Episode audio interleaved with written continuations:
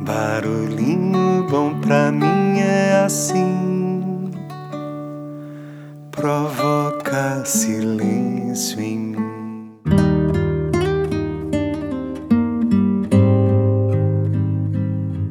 No Barulhinho Bom de hoje eu vou compartilhar aqui um capítulo de um dos meus livros prediletos chamado Histórias para Aquecer o Coração, escrito por Jack Canfield, Mark Victor Hansen e Heather McNamara.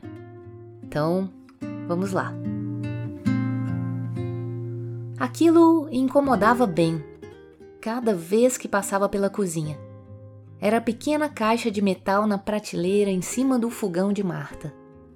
Provavelmente não teria prestado muita atenção ou se incomodado daquela forma se Marta não tivesse repetido tanto para ele nunca pegar nela.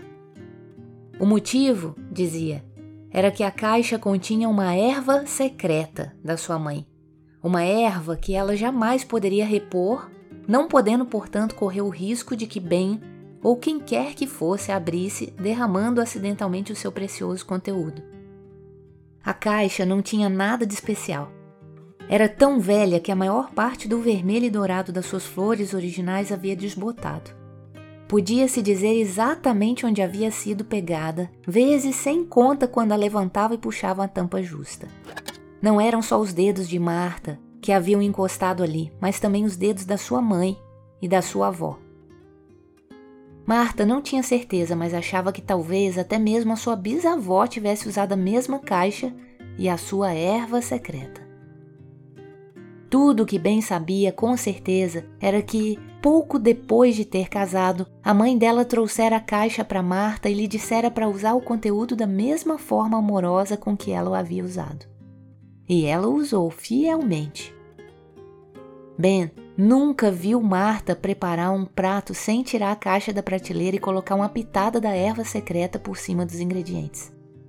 Mesmo quando assava bolos, tortas ou biscoitos, ele havia adicionando uma pitadinha imediatamente antes de colocar as formas no forno.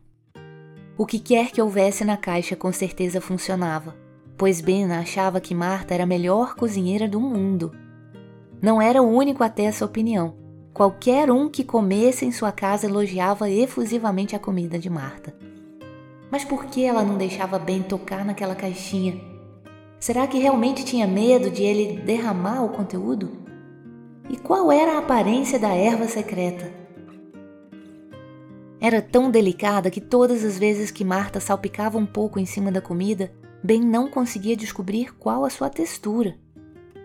Ela obviamente tinha que usar muito pouco, pois não havia como encher a caixa novamente. De alguma maneira, Marta tinha conseguido fazer o conteúdo render durante os 30 anos de casamento até aquela data. Nunca deixava de produzir resultados de dar água na boca. Ben ficava cada vez mais tentado a olhar apenas uma vez no interior da caixa, mas nunca chegou a fazê-lo.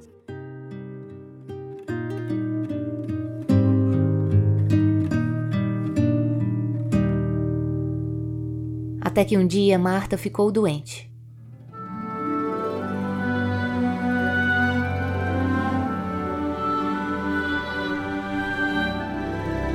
Ben a levou para o hospital onde a internaram para passar a noite.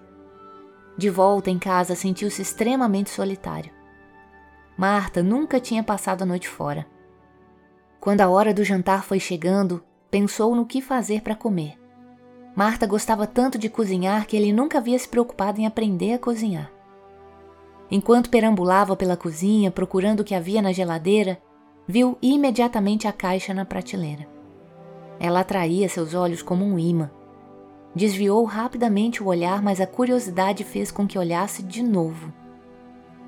A curiosidade o importunava. O que havia na caixa? Por que ele não devia pegar nela? Qual era a aparência dessa erva secreta? Quanto havia sobrado? Ben afastou o olhar e levantou a tampa de uma grande forma de bolo no balcão da cozinha. Ah, ainda havia mais da metade de um dos maravilhosos bolos de Marta. Cortou um bom pedaço, Sentou-se à mesa da cozinha e não havia dado a segunda mordida quando seus olhos se voltaram mais uma vez para a caixa. Que mal havia em olhar dentro? De qualquer forma, por que Marta mantinha tanto segredo? Ben deu outra mordida e debateu consigo mesmo. Deveria ou não? Durante mais cinco longas mordidas, ele pensou no que fazer, olhando fixo para a caixa. Afinal, não conseguiu mais resistir. Atravessou lentamente o aposento e tirou a caixa da prateleira com todo cuidado, temendo, horror dos horrores, derramar o conteúdo enquanto dava uma olhadela. Colocou a caixa no balcão e tirou cuidadosamente a tampa. Estava quase com medo de olhar lá dentro. Quando viu o interior da caixa, os olhos de Ben se arregalaram. A caixa estava vazia, a não ser por um pedacinho de papel dobrado no fundo.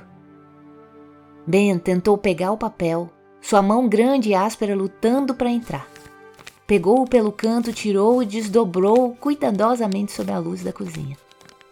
Um bilhete curto estava rabiscado e Ben imediatamente reconheceu a letra como sendo a da mãe de Marta.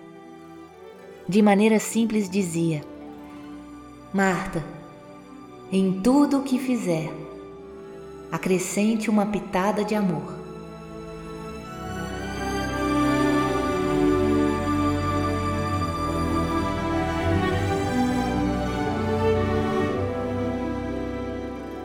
Ben engoliu em seco, recolocou o bilhete e a caixa no lugar e voltou silenciosamente para terminar o bolo.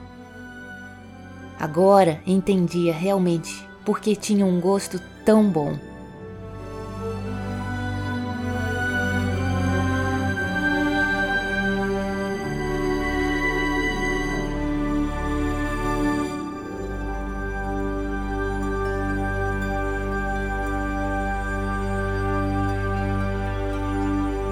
Que tal esse barulhinho bom, hein?